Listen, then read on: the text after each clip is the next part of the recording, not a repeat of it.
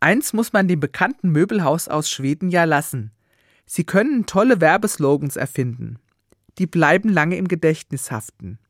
Jedes Mal, wenn ich die Stelle aus der Bibel höre, die heute in katholischen Gottesdiensten vorgelesen wird, fällt mir einer dieser Slogans ein. Wohnst du noch oder lebst du schon? Über diese Worte habe ich mir schon oft Gedanken gemacht. Wohnen heißt doch, dass ich vier Wände und ein Dach über dem Kopf habe. Ich habe einen Ort, wo ich mit meinem Leben zu Hause bin. Das ist etwas, was viele Menschen heute schmerzlich vermissen. Zum Beispiel Menschen in Syrien oder in der Türkei. Da haben viele ihre Wohnung verloren. Oder bei uns, nach der Flutkatastrophe im Ahrtal. Da sind bis heute nicht alle Wohnungen wieder aufgebaut und die Menschen haben kein Zuhause, in dem sie leben können. Wohnst du noch oder lebst du schon? Das bedeutet für mich, ich habe einen Ort, an dem ich Freude, Geborgenheit, Zufriedenheit erleben kann.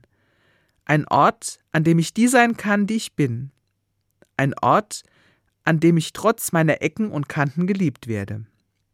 Und ich weiß, heute werde ich im Gottesdienst einen Satz von Jesus hören, der mir genau das sagen will. Jesus spricht, Euer Herz lasse sich nicht verwirren, glaubt an Gott und glaubt an mich. Im Haus meines Vaters gibt es viele Wohnungen.